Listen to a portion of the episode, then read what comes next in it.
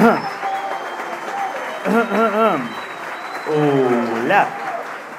Uno, hola, muy buenas noches. Esto que parece que estoy improvisando ahora en realidad es una grabación.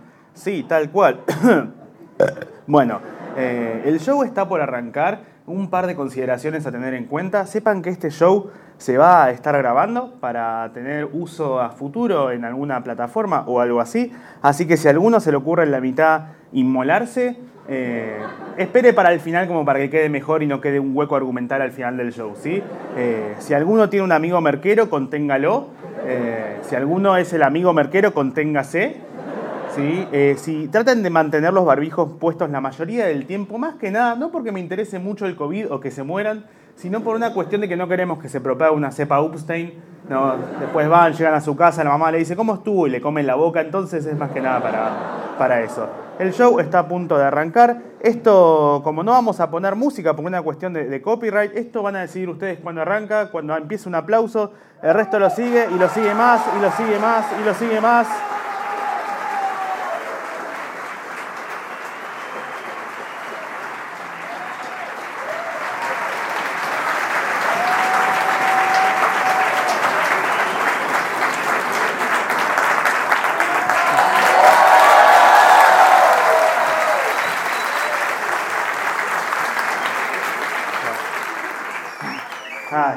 Bueno, hola, eh, buenas noches. Eh, se nota que el amigo marquero son todos acá. Antes de que arranque el show ya estaban. ¡Dale! Ay, ¿te gusta Lucas? ¿Quién? No sé a quién vine a ver, me metí, nadie me dijo nada porque estoy medio exaltado. Buenas noches, bienvenidos a este show. Eh, gracias por esa energía, por ese, ese ánimo a la hora de arrancar. Em, antes yo le decía amor, pero no es amor, es otra cosa. Vieron que está muy infravalorado la palabra amor últimamente. La gente va, alguien sube una foto del ano abierto a Instagram y pone una frase tipo que los abuelos sean eternos, ¿no? Y después lo comparten las historias y ponen, chicos, subí algo, vayan a darle amor. Y vos decís, ¿cuál es tu concepto del amor, no? ¿Recibiste un abrazo en tu vida alguna vez? Esa persona cuando era joven le dijo a la vieja, más me siento mal, la vida no tiene sentido, creo que me voy a matar. No me das un abrazo, te puse dos likes, no me rompa las pelotas. Así que yo les agradezco su energía. Que a mí me llega en forma de energía, ustedes lo dan en forma de energía, yo lo que recibo es hacerme reír o te cago a trompadas, ¿sí? Porque yo vine y me podría haber quedado viendo Quilmes contra Atlanta, así que mejor que esto sea divertido. Yo no tengo esa energía, nunca tuve esa energía. Hay gente que es muy energética, que sube acá como si hubiese tomado merca, Sí, viene corriendo y está tipo, ¿cómo les va? Hay gente que es el amigo merquero, yo, yo estoy en esta. Yo soy como ese perro que está en la esquina de una cuadra, de una cuadra abajo del sol y vos lo ves que decís, está vivo, ¿no? Estoy ahí de repente hace tipo, ah, ah, ah, estaba vivo, está, bueno, soy ese pero un poco menos vivo, así que... Es más, el show arrancó a esta hora porque me está haciendo una paja atrás, ¿sí? yo le preparo el cheddar a la cocina de acá a la esquina, a la pizzería. Buen provecho también, buen provecho a los que estén, hayan comido o algo así. Así que no soy, no, soy mucho de la energía, me gusta más mantenerlo así tranquilo. Hay gente que hace eso, que va, interactúa, les habla. Tampoco soy bueno con las interacciones. El show se trata de decirles en qué no soy bueno. ¿En qué soy bueno? Ah, no. No, hay que, la interacción es algo que suele salir bien si sale bien. Parece una boludez lo que dije, y probablemente lo sea, pero voy a explayarme. La interacción en los shows puede ser muy divertida si sale bien, porque depende mucho de lo que pasa en el momento. Si ustedes, si yo estoy rápido mentalmente, si yo soy creativo mentalmente, si ustedes no son unos pelotudos, ¿no? Porque si yo estoy rápido mentalmente, le pregunto algo a alguien y estoy tipo, ja, ja, listo, uy, espontáneo, todo divertido. Pero si ustedes no están rápidos mentalmente, tampoco pasa, ¿se entiende? Por ahí le pregunto algo a alguien, ¿cómo estás? ¿Cómo te llamas? ¡Ah! Y ya se cagó. Entonces no queremos depender de que yo sea el inteligente acá y de que ustedes no sean unos pelotudos, no, no podemos depender de eso. Sobre todo porque yo siempre salgo, soy muy, muy como agresivo cuando hablo con el público. Una vez estuve en un show ahí donde están ustedes, en la primera fila, en un lugar, eh, hubo como una especie de pareja chico-chica que no fue a ver el show, fue a comer. A veces pasa. La gente va a comer un lugar eh, y de repente no hay contexto para que haya un show y sale alguien a decir, no, les pasa que se murió su papá, entonces, si no vas a ver un show y te aparece alguien haciendo stand-up, es medio una cagada. Y ese día la gente no fue a ver el show, fue a comer, me lo hizo saber desde el primer momento. Yo salí con toda mi energía de ja, ja, ja, ja, ja, ja, Y estaba la pareja tipo, ah, comían, comían y comían. Y yo estaba como muy enojado con la situación, no porque coma, no me molesta que alguien coma durante el show, sino porque hacía mucho ruido, sobre todo él. Hacía mucho ruido y no me molesta que coma, pero es difícil hablar con un labrador masticando, ¿no? Y yo la miraba como diciendo, ¿le puedes poner bozal, por favor? ¿no? Y ella me miraba como diciendo, hace ruido, pero come bien la concha, así que por favor, aguantalo un ratito y me lo llevo a que le dé la, antirrábica. ¿sí? Y yo seguía contando mis cosas con buena energía hasta que en un momento me cansé porque me distraía con el ruido y le digo, disculpa, ¿me tenés hambre? Sí, bueno, comete esta. Y el tipo se me queda mirando como diciendo, ¿qué te pasa, estúpido? Encima de que te vengo a ver, me bardeás, le digo, tenés razón. Arranquemos de nuevo nuestra relación. Yo te pregunto si tenés hambre, puedo decirme que sí. Yo te digo, comete este y vos si me contestás, me quedo con hambre, así ganas vos. Estoy, me gusta, me gusta esa interacción. Entonces le digo, ¿qué pasa? ¿Tenés hambre? Sí, bueno, comete esta. Me quedo con hambre, pregúntale a tu señora. No sale. No me. Igual sé que no se dice tu señora hoy en día, vieron que se replantean mucho los nombres de los vínculos, que no hay que decir tu señora. Eh, yo, por ejemplo, estoy en pareja con Nati y no me gusta decir que es mi novia porque no es mía, no es de mi propiedad. A veces digo la Jabru para romper las pelotas, pero hay gente que se lo toma mal, como qué retrógrado que sos. Así que el punto medio que encontré para no molestar a nadie es que Nati es mi hermana. Bien. Ahí estamos bien y hasta ahí llegó el progresismo esta noche. De acá a matar un paraguayo. ¿Sí? ¿Les parece? O no es que no quiero ser progre, porque yo fui progre mucho tiempo. El tema es que eventualmente uno queda por debajo de la línea del progresismo. Porque siempre puede ser más progre. Siempre va creciendo, siempre puede ser un poquito más. Hace 30 años era fácil ser progre, con ser vegetariano alcanzaba. Hoy en día ya no. Vos hoy decís, no, yo soy progre, no, sos vegetariano. No, no, te juro que soy progre. ¿Mataste tu linchera? ¡Eh! No. ¿Al pedo comí ese tofu? Sí, al pedo, no. Siempre puede ser un poquitito más, podría ser un poquito más. Siempre, eventualmente, todos vamos a ser fachos. El progre de hoy es el facho del mañana. Agarran a cualquiera. Bueno, los rockeros eran todos de izquierda hace 30 años, hoy en día son todos de derecha. Y como dice de los Simpsons, te va a pasar a ti. Agarran a cualquier músico joven progre de hoy en día, tipo Woz, en 30 años el nuevo facho. Lo van a agarrar en una nota le van a decir, ¿ya qué te referías con patada de canguro? ¿Que echemos a los paraguayos del país? muy claro. No, no escucharon la letra patada de canguro, no al chipa. ¿Leyeron lo que digo? No. No, siempre puede ser un poquitito más. Vos podés ser vegetariano y está muy bien, vos también podrías ser vegano.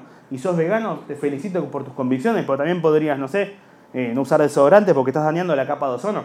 No usas desodorante, sos francés, bien ahí, te felicito, pero también podrías, no sé, levitar porque estás pisando la tierra y lastimás a la madre naturaleza. Levitar, sos un X-Men, te felicito, pero también podrías no respirar porque le sacás oxígeno a las plantas. Básicamente lo más progre que se puede hacer es pegarse un tiro hasta el y yo quiero aclarar esto desde ahora porque nos espera un largo show.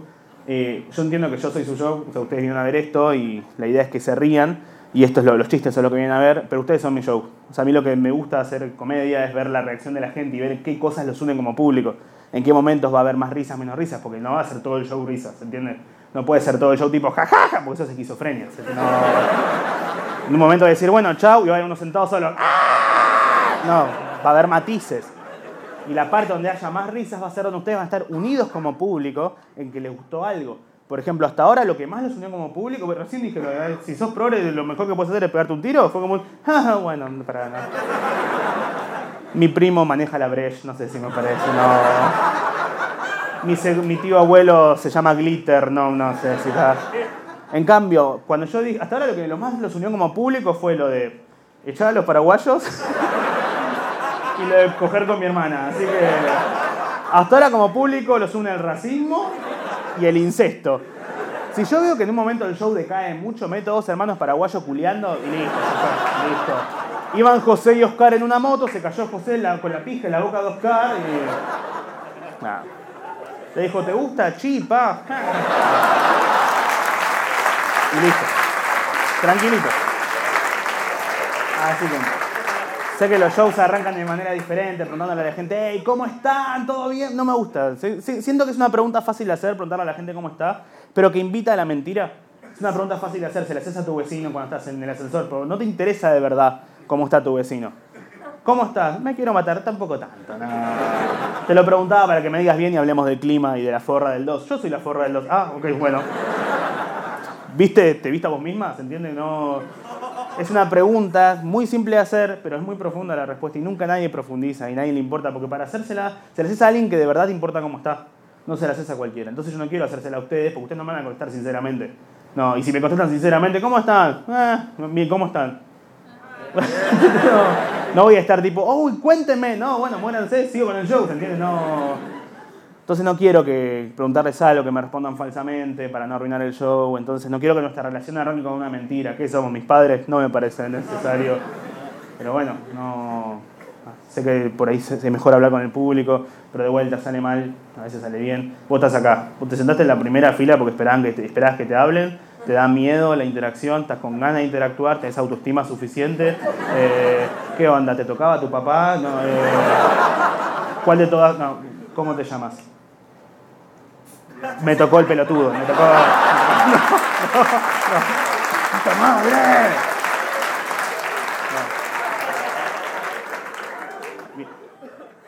Voy a hablar tabos, no voy a, no voy a cometer el error de seguir con el mismo. No, pará, te voy a dar una segunda oportunidad. ¿Cómo te llamas? Leandro. Leandro, eh, para, ¿te sentiste ofendido con alguna de las cosas que pasaron recién?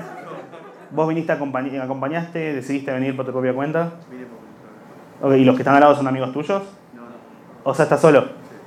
Uy, elegí al del arma, ¿no? elegí al del arma, la puta. Sos un genio, Leandro. Sos el mejor de toda la sala. No. Ustedes están agradecidas que no está ahí, ¿no? Como... Porque por ahí les dice, ¿Está, ¿está vacío este lugar? No, está mi amigo invisible. No, no, no. Sí, ¿Y a qué te dedicas? Esta es la parte de la interacción en la cual si yo hago las preguntas correctas puede salir lo mejor, pero si no sale medio mal. Y yo siempre, siempre termino haciendo chistes de pedofilia, como que tenemos que ir a... Así que preguntas, ¿de qué, de qué estudias, Leandro? No, no estudio. No estudias, ¿de qué trabajas? Soy peluquero. ¿Sos peluquero? Está bien, estamos a dos preguntas de la pedofilia. Vamos. Eh, ¿Sos peluquero de mayores de edad? ¿O de todo?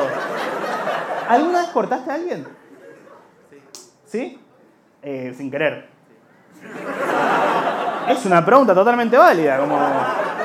¿Y qué, qué, cuál fue su reacción? ¿Ninguna? ¿No volvió a hablar? No, no tuvo más reacciones. y nunca se supo otra vez de él. Alberto Nisman. No, no, no. Dejémoslo, Leandro, basta, basta, hablé. Y ustedes están muy en el medio, como que eh, yo asumo que si están tan ahí en el medio es porque esperaban que les hablen o porque no le tienen miedo a nada. No. Igual yo no soy, fui agresivo, estuvo bien, ¿no? Estuvo tranquilo. Eh, bueno, está. Hola. Usted es un buzo muy amarillo. ¿Sí? ¿Te gusta el color amarillo? ¿Sos Patricia Bullrich? No. Ah, va, ¿te gusta? ¿Cómo, cómo te llamas? Flor. ¿Y con quién viniste? No, ya sé que está, viniste con la persona de al lado. Porque me, me aceleró como, no la ves, pelotudo de mierda. Sabía que eras idiota, pero tampoco tanto. Bueno, pará, loca. Eh, ¿Y quién es esa persona? ¿De tu amigo? Ok, ¿De dónde se conocen? Ok. Siento que estoy a dos preguntas de que ellos mataron a Nisman, ¿se entiende? Como que. No, ¿dónde se conocen? ¿Del colegio? ¿Y mm, hace cuánto? Ok, fuimos nosotros, está bien, bueno, está bien, eh. Estaba él ahí, la iba a denunciar a Cristina y dijimos, "Bueno, pará, lo ¿qué te pasa? ¿Eh? ¿Tienen alguna expectativa para hoy? No. Pensábamos que eras Griego Roseló. eh, nos equivocamos de día. Bueno, ojalá la pasen bien. Bienvenidos, bienvenidos. Y bienvenidos, ¿por qué no? No soy mucho de usar el lenguaje inclusivo, pero, pero estoy a favor totalmente. Si alguien se siente incluido cuando lo escucha, bien ahí. Si molesta a alguien de derecha, mucho más. No. Simplemente yo no lo uso porque estuve más tiempo en mi vida sin usarlo, entonces cada vez que lo quiero aplicar como que siento que lo uso mal, ¿se entiende? Como que estoy como, ay, era así, ay, no sé, raro, incómodo. Como salvando un montón la distancia, siento que así se sentía la gente blanca en la época de la esclavitud. No, no cualquier blanco, no tipo el blanco que usaba un negro en mesita de luz, ese no, me refiero al, al blanco progre de la época, que estaba tipo muy en contra, pero no hacía nada para que no pase, tipo que miraba a un esclavo y le decía tipo, ay, no. La rebaja, boludo, no. Se ve re incómodo ese grillete. Ah, no sé, ¿te puedo ayudar de alguna manera? ¿Te puedo compartir una historia en Instagram? ¿Un, hashtag en Twitter? ¿Te, ¿Conozco a Santi Maratea? ¿Algo, te puede servir? Eh, un change.org, pero no puedo ayudarte más porque tengo que trabajar y no puedo ser abolicionista y monotributista al mismo tiempo. Entonces, bueno, es una o la otra. Y después abolió la esclavitud, se pusieron re felices, es como, ¡yeah! ¿Y ahora cómo hay que decirte? Persona, ay, no sé, raro. Después estaban los más liberales de la época que estaban como persona, pero ¿qué dice la RAE al respecto? O como decimos los millennials, la RAE. Ese es el mejor chiste del show. No. Hace un año y medio que lo hago, el show nunca funciona. Nunca, no. Siempre se ríen dos o tres, pero es más una risa de, "Ah, pagué por esto. No. Va a funcionar en cuotas. Por ahí a tres meses o Navidad están ahí, tipo, es una lástima que la abuela no esté con nosotros, sino gritando, dice, ¡ah! Después va a funcionar, por ahí. Entonces, ¿qué diría la RAE? ¿Qué importa lo que diría la RAE al respecto? Es una agrupación de viejos españoles peteros. No, pero alguna vez fueron jóvenes. No, nacieron viejos, está comprobado. Busqué en Wikipedia, dice que de la concha de la mamá del creador de la RAE salió un Jorge. Eh, la primera palabra de Jorge fue cuando cumplió dos años y dijo artrosis. Tipo, está, está ahí en Wikipedia. ¿Qué diría la RAE? ¿Qué le importa lo que diría la RAE? Cuando se hizo la RAE no había derechos directamente, no, o mucho menos que ahora, tipo, directamente las mujeres no votaban, los negros eran esclavos, las mujeres negras ninguna de las dos. O por ahí, no sé, nunca me fue bien historia, por ahí tipo menos por menos más, mujer negra presidente, no sé cómo funciona, pero no le importaría. Jorge, ¿qué pensás de que la gente hable con lenguaje inclusivo? Por mí que hablen como quieran, pero encadenados, ¿no? Que sean negres de mierda, si quieren, pero... Que, ojalá que, se diviertan. Antes yo solía decir que ojalá la pasen bien y ojalá se ríen y aplaudan. Ya se me fue esa expectativa. Antes lo necesitaba mucho. El stand-up depende mucho de la risa y el aplauso de la gente. Mientras más risa y aplauso, como esto es un diálogo, tipo yo hablo con mis chistes, la gente responde con su risa, su silencio, su ¡ah! Cada uno tendrá su, manera de disfrutar el show.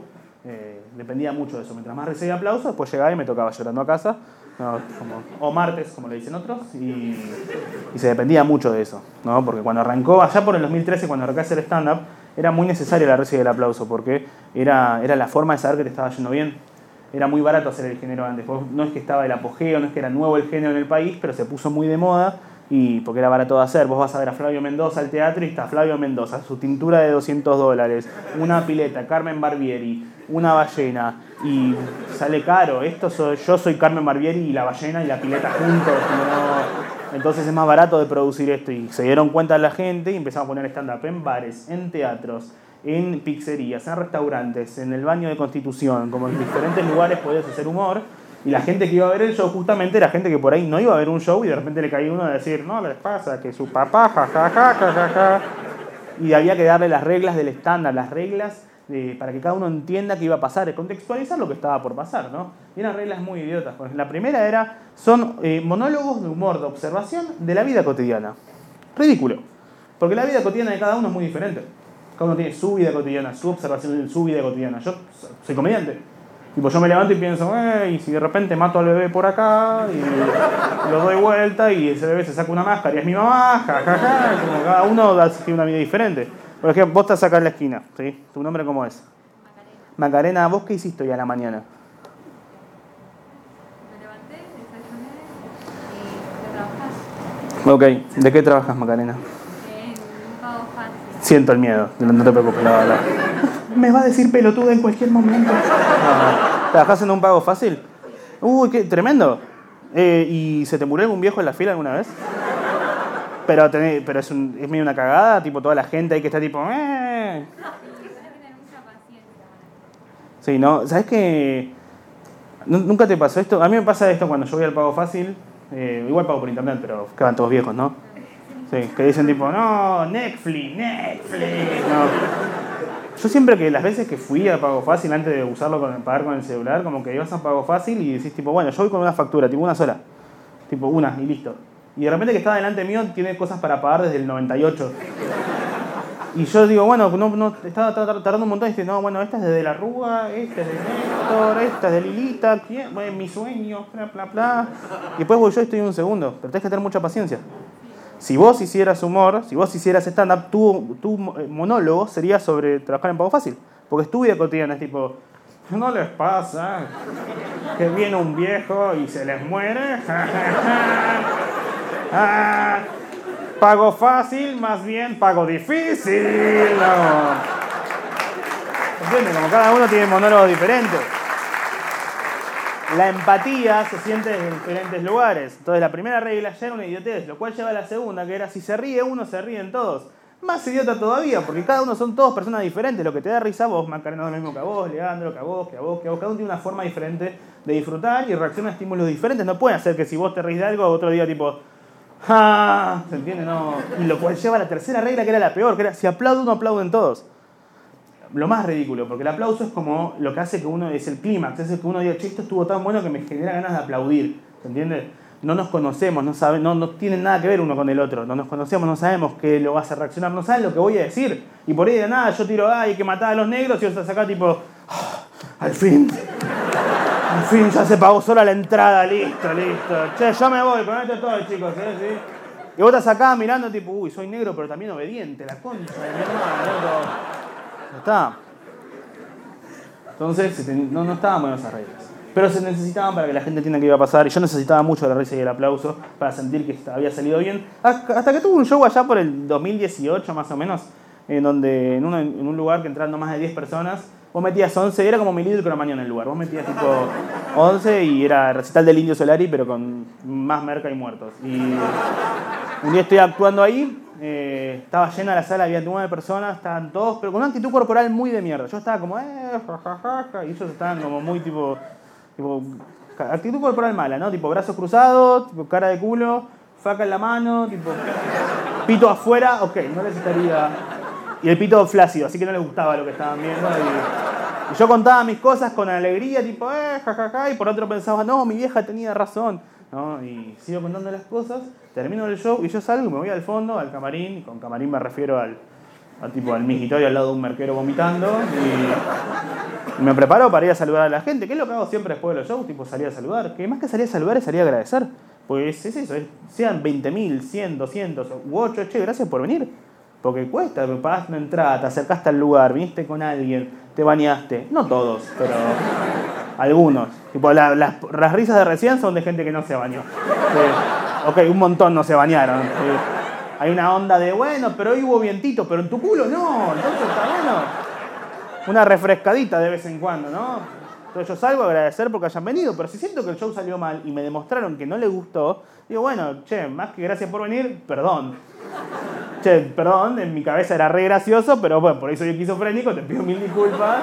Gracias por haber venido, disculpa, tomaste látigo, azotame. Entonces yo salía, che, gracias por venir, perdón, ah, perdón, ah, perdón, más fuerte, pa, dale. Y sale uno y me dice, che, loco, muy bueno. Digo, ¿qué? Muy bueno el show, ¿eh? ¿Qué te pasa, pelotudo de mierda? Gané cero, cero pesos con este show del orto, así que si querés nos cagamos a trompadas. No, me gustó un montón, vos decíselo a tu cara y a tu pito afuera, ¿por qué me venís a...? No, pero me gustó, ¿y por qué no te reíste en ningún momento? Y me dice, no, porque así es mi generación. ¿Qué? Así es mi generación, nosotros vamos a dar un show, no nos reímos en ningún momento, cara de culo siempre, pero después llegamos a casa, subimos una historia y la pon- ponemos, la pasamos excelente. Y bueno, qué generación de mierda la tuya, ¿sabes? Pero tiene sentido, en que él, ¿quién soy yo para juzgar cómo disfruta? Si disfruta así, ¿por qué voy a juzgar su manera de disfrutar un show? No soy nadie, puede disfrutar así. Y me di cuenta después de ese show que cada uno disfruta de una forma diferente. Inclusive, Nati y yo disfrutamos de manera diferente. Yo, por ejemplo, para reírme, soy una pava que está hirviendo. Tipo, yo me río y estoy tipo... Soy como... Soy tipo Sandro sus últimos días. Como... como- y vos decís, ¿la- ¿se está riendo o es un efisema? ¿Qué le pasó? Nati no, Nati para disfrutar, disfruta más por dentro, como más interior su, su goce, o por ahí nunca le hice acabar y su manera de decírmelo también. ¿no? No, ella está pasando re bien y ella tipo, alguien me toca el clítoris, ¿no? Cada uno disfruta de una forma diferente. Me acuerdo una vez ver una película con ella, yo estaba estallado de la risa, pero explotado mal, y ella toda como callada, seria, más, más como contenida, y le digo, che, ¿no, no te gusta la peli? Y me dice, sí, no es que no me gusta, es que no entiendo qué le ves gracioso al niño de pijama rayas, y es como, no, no. Son horizontales. Ah, ah. No sé. Estoy medio en una de no juzgar mucho los gustos ajenos, ¿no? Como cada uno que disfruta a su manera, que sean libres. Siento que muchas cosas malas del mundo pasaron por gente que juzgó los gustos de los demás. Tipo, si no te gustan las cosas, eh, obvio, ojo, gustos tranqui. Tipo, si te gusta la pizza con una menta granizada, todo bien, no te voy a bardear. Ya si me decís, el holocausto no pasó, o la última temporada de Los Simpsons me gustó, eh, un poquito te juzgo, pero me refiero a...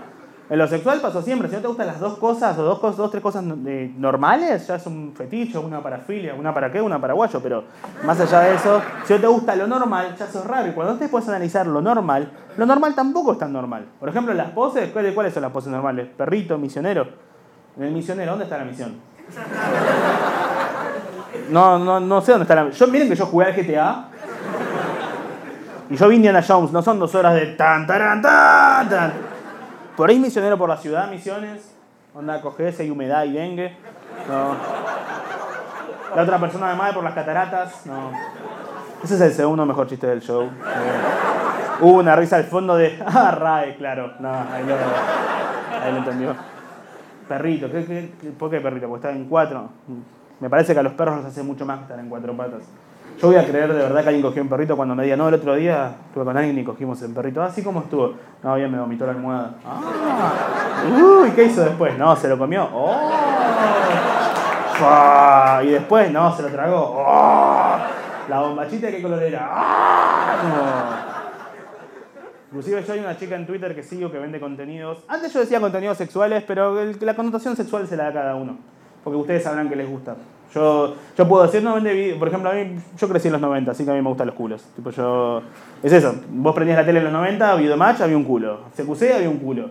Decía, bueno, voy a ver dibujitos. La vaca y el pollito almorzaban culos. Tipo, todo el tiempo de culo. Yo estaba en el jardín y decía a mis compañeros, ¿vos qué querés ser de grande, Martincito? Quiero ser bombero y vos, Lucas, quiero ser un culo de grande. ¿sí? Pero cada uno tuvo una infancia diferente, creció viendo cosas diferentes. Entonces, por ahí de la nada, no, vendía videos de su culo y ustedes, ah, claro, cosas sexuales. O por ahí de la nada, digo, esperen que me pica la rodilla y alguien al fondo hace, ay, Oni-chan. No. Por ahí les copo otra cosa, ¿se entiende? Entonces, no. Ustedes decidirán la connotación que le dan. La chica vendía contenidos y un martes va y pone, mientras ustedes están en la oficina trabajando, tranquilos, un martes a la tarde, yo estoy en mi casa tomándome un café con leche bien cargado para grabarme mientras me tiro un pedo y mandárselo a un cliente que me lo pidió hace unos días. Yo y eso se lo pasó a un amigo y estábamos sorprendidos, tipo, boludo, nosotros lo hacemos gratis. Y al mismo tiempo, eh, mi amigo estaba como de hace tres días, le mandé la plata, que se ponga las pilas, ¿eh? Que agarre la pala en Nescafé, la negri, ¿no? Pero fíjense cómo es un chiste, cómo es gracioso. Che, alguien se grabó para tirarse un pedo y mandárselo y fue como... Pero a alguien le gustó eso. Estadísticamente, inclusive acá debe haber alguien al que le gusta. Por ahí justo al que no se bañó, pero no como... O por ahí justo como es al que le gusta, se baña más para que no desconfíen. Tipo, no, ¿a vos te gusta? No, se dieron cuenta. Estaba usando un, un jabón de glicerina nuevo. ¿No? Hay gente más extrema todavía. Hay gente a la que le gusta que le cabe en el pecho, por ejemplo. Y ese asco que demuestran, esa persona no lo puede decir libremente en la sociedad. Porque van a reciben un oh.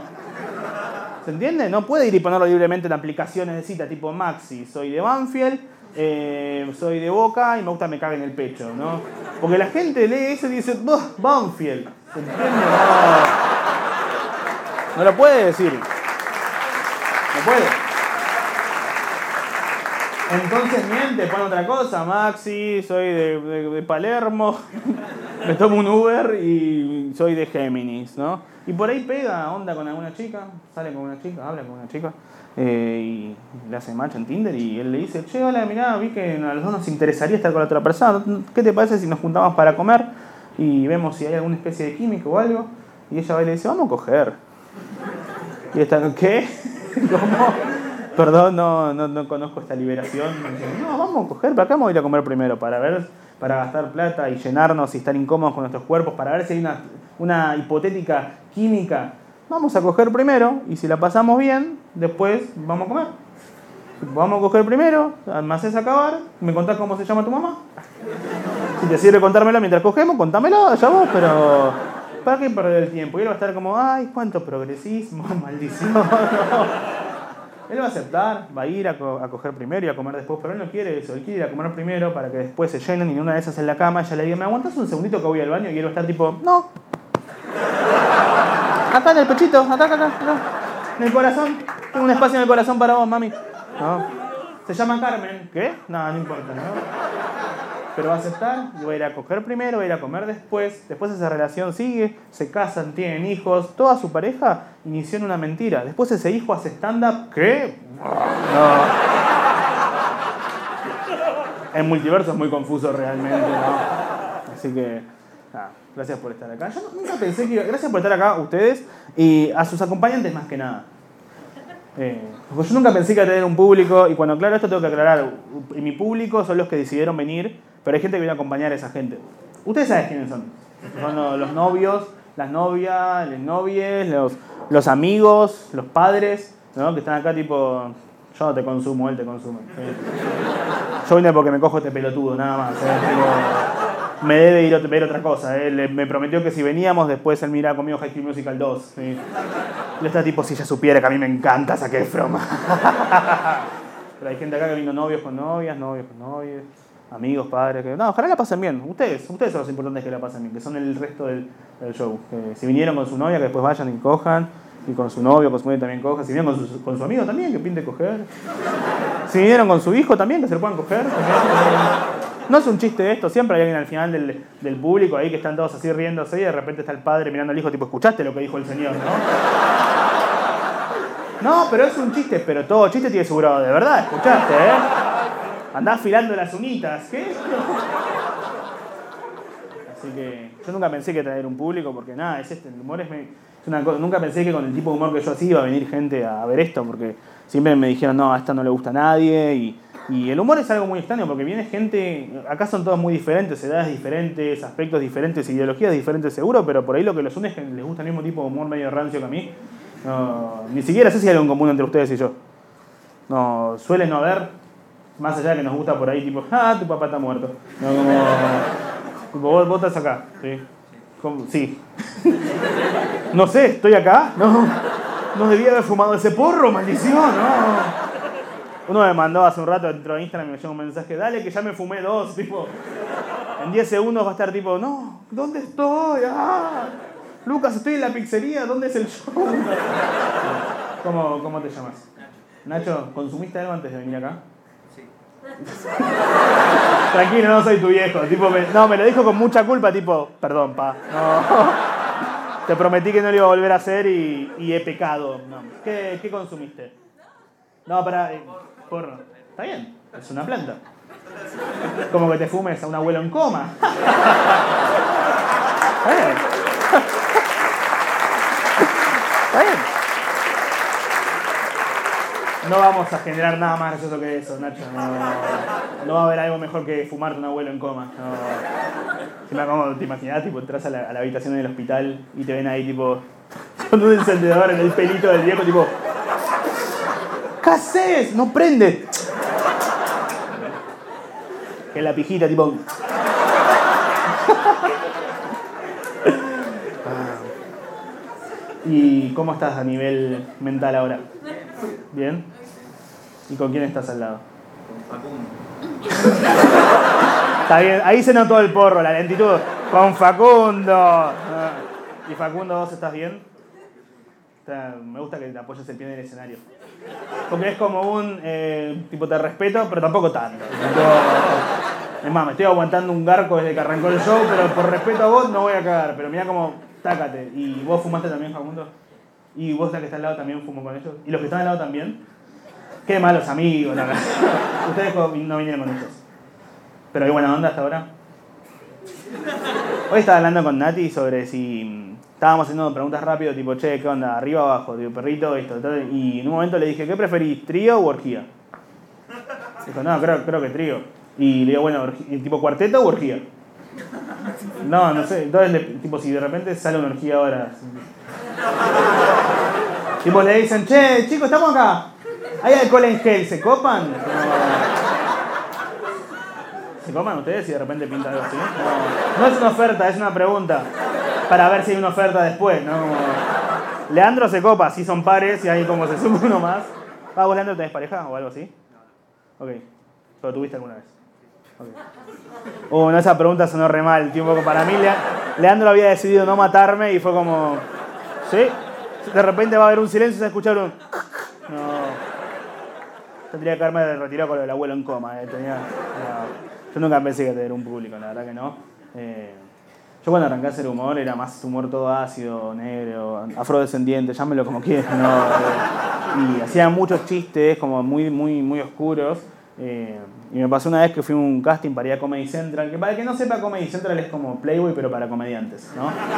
Bueno, solamente que bueno, para ir a Comedy Central hay que chupar mucha más pija. Muchísima más pija, pero yo nunca pensé que iba a quedar, realmente, porque no, no, el tipo de humor que hago no, no es para ir, es más oscuro y como no tengo los privilegios para ir. que obviamente alguno puede pensar que no, boludo, si sos hombre y blanco, pero judío y petizo se anula, ¿no? Como, dale, ey, menos por menos, entonces. Como que yo igual mandé porque dije, bueno, ¿qué tengo para perder? Prepucio, no, así que listo. Mando. Cuestión. Mandé el video, me llamaron para ir al casting y dije, bueno, yo qué sé, bien ahí, vamos a divertirnos. Pero nunca pensé que iba a caer, así que fue, hice lo mío libremente, me cagué de risa. No me lo tomé muy en serio. Tipo, el mejor chiste que hice fue uno que fue. eh, el otro día me masturbó viendo Comedy Central, fue una paja, ja, ja, ja, ja, ja, ja. Y estaba el productor al fondo anotando y anotó, fue una risa como la de ustedes de recién, fue un. Un boludo, pero me gustó. Tipo, eso fue la, la anotación. Y pasan unos días, me divertí un montón, me fue bien, pero dije, no me van a llamar. Me llega un mail. Eh, bien ahí, loco, quedaste, vas a estar en comedy. Bueno, estaba mejor redactado. No, no lo escribió Bart Simpson, tipo, ¡Ey, caguabonga! No, estaba mejor redactado el mail. Decía, bueno, felicidades, quedaste en Comedy Central, vas a grabar para ante 500 personas y va a salir para toda Latinoamérica. Y yo estaba tipo, ¡ay, bien ahí! Lo hablaba con amigos. Y era como, bueno, no sé, ¿por qué habré quedado? No sé, porque me fue bien. Sí, o por inclusión. Como que llamó Juan Carlos Comedy Central y dijo, che, todo bien con la lista, pero que sea un poquito más de Schindler, ¿no? Están faltando, están faltando judíos y sobrando prepucios, llamó a Lucas, ¿no? Entonces, qué bueno, yo aprovecho, me metí en el sistema, rompámoslo desde adentro. Voy hasta ir a grabar, faltan unos días y llega un nuevo mail. Muchachos, vamos a grabar, eh, antes de grabar ante toda la gente, unas promociones y tienen que preparar chistes sobre la minoría que los estigmatiza cada uno. No, no estaba así tampoco redactado. Estoy parafraseando, no lo escribió Cocosili. No era tipo, bueno, a ver, a ver, a ver, bueno, que el puto haga de puto. Que, el enano haga chiste de enano y que el vegano haga de vegano y puto. ¿Está bien? Está. Taca, taca. Estaba mejor. Un poquito y un poquito. Decía, bueno, no, que estaba mejor escrito. Era como, bueno, que la persona gay haga chistes sobre diversidad sexual. Y que la persona enana haga chistes sobre diversidad de enanos. Y que Lucas haga chistes sobre padres. Yo lo leí estaba como. Pensé que había quedado por judío y quedé por huérfano de repente. Pero tenía sentido porque mis chistes eran sobre padre muerto, entonces, ¿cómo no voy a quedar por eso? Y está bien. El tema es que cuando uno hace chistes, tiene que pensar quién se puede sentir identificado con lo que haces. Y como yo hacía solo chistes de padre muerto, me quién se puede sentir identificado con esto. Mi público era Simba, Harry Potter, eh, Batman, los Joclender, Finn. Cuatro, bueno, los Joclender son dos, cinco. Cuatro personas, un leoncito. Y, y no estaba mal. Eventualmente dejé de hacer esos chistes porque hay que crecer como comediante y salir de la zona de confort y buscar nuevos, nuevos desafíos. Porque si haces siempre el mismo chiste, la gente como que la comedia es sorpresa. Si vos no sorprendés, la gente dice, ya lo entendí, no, ya no me da más risa. Hay que buscar nuevos desafíos. También no tengo más chistes. O sea, mi viejo se murió en el 2005, ya pasaron muchos años, ya exprimí todo lo que podía su cuerpo, ya no le queda más jugo a su cadáver a esta altura, como que ya está para compostar su cuerpo directamente. No tengo más chistes, él murió en el 2005, en el 2020 le hicimos la fiestita y todo, de la de 15. Eh, le preguntamos si quería, fuimos con una ouija al cementerio y le dijimos qué preferís, tipo la fiesta o las tetas, porque el día que ya lo había hecho, y dijo tipo la fiesta, igual le pusimos tetas, tipo un par de bombuchitas de costado, la turca más dura, porque está tipo. Pero no tanto. No tengo más chiste para hacer. El último que salió ni siquiera lo hice yo, lo hizo mi vieja. Cuando arrancó la pandemia me llamó y me dijo, che, ¿viste dónde, dónde trabajaba tu papá ahí en la fábrica? Le digo, sí. Bueno, resulta que fue el jefe con COVID positivo, no le avisó a nadie y contagió a todos. Pero no, mamá, tremendo. Y me dice, sí, ¿cómo se salvó tu papá? No, no. No funciona así. No, no te salvás retroactivamente, más, no.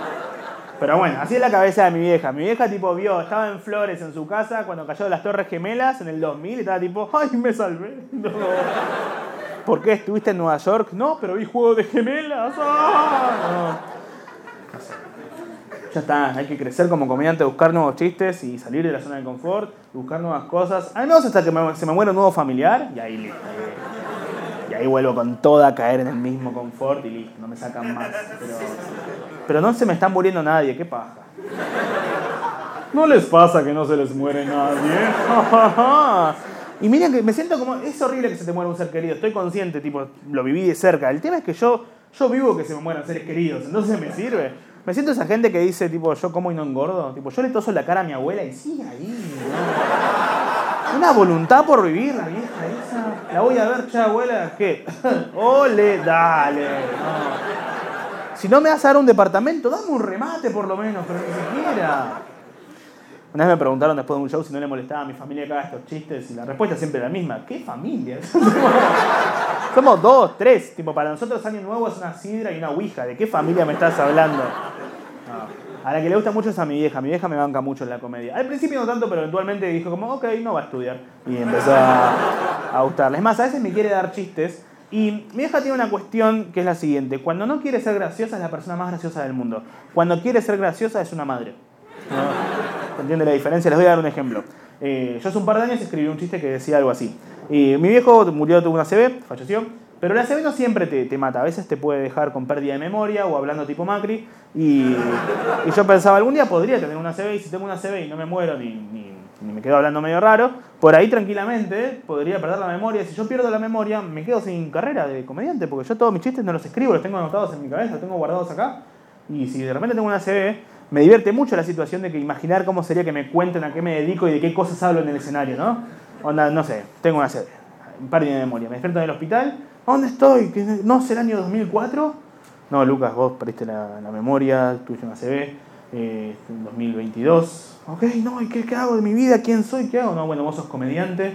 Ok, ¿y de, de qué cosas hablo escénicamente? No, bueno, hablas de que se murió tu papá. ¿Qué? No, no, no, no, no, no, no. Bueno, también de que te coges a tu hermana. Sí, eso sí, pero hablemos de lo otro, ¿no? Por favor. Y le conté eso a mi vieja, como, che, se me ocurrió este chiste, nada, ¿qué te parece? Y sin titubear pasa un segundo y me dice, mira, si a mí me dicen que perdiste la memoria, yo te digo que estás buscando trabajo.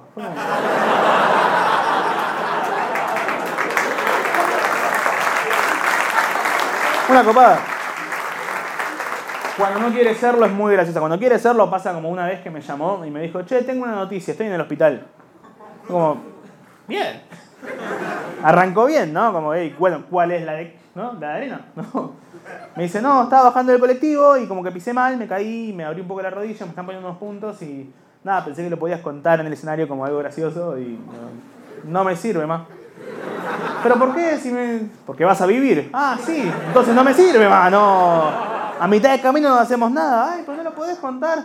No, tipo, si me querés ayudar, la próxima que está adelante del colectivo, porque si no. No sirve. Los grises andan en loop. Así que nada. Eh, loco que sean ustedes mi público y que hayan venido acá, que llegó el día, llegó el show, están acá y me toca hacerlos reír porque ustedes vinieron, hicieron su parte, ¿no? Y me toca entretenerlos porque esto es. Y es un poco como una especie de sexteo, ¿no? Lo que pasa entre ustedes y yo. Es como una especie de. Porque vieron que el sexteo es eso, es una promesa eterna. Es una, es una promesa. Yo lo que hago es decirle a las redes, che, vengan al show, que va a estar buenísimo, va a pasar esto, va a pasar. Va a... Y es eso, es prometer. Prometer y después tener que bancarlo con lo que pasa ahí. Vos vas y le dices ah, no sé, te voy a puliar y no vas a caminar nunca más, ¿eh? Y después te encontrás con la persona y la otra persona dice, dale, traje la silla. Dale, mi apellido es Michetti, adelante, vamos, dale, estoy. Haz lo tuyo. Y la estás como, no, pará. En sentido figurado, no, no lo decía de verdad. Una promesa de campaña también, veo que las promesas de campaña es lo mismo, es un, es un sexteo. tipo la reta, tipo. Si me votan, le lleno toda la teta de baldosa. ¿Oh?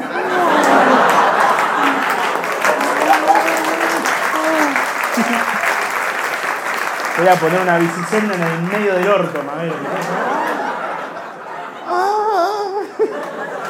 Y esto es lo mismo, yo estaba en la red, tipo, ah, gente, si vienen al show le voy a llenar toda la boca de remates, ¿eh? voy a, le van a quedar colgando los plot de las tetas, van a ver, ¿eh? Le va a chorrear el ojo. Bueno, se entendió. Y ustedes están acá, tipo, dale, vine. No me bañé, pero me depilé, se me reí. Yo estoy como, pará, que tengo sentimientos, Santi. Con... Hablemos un poco.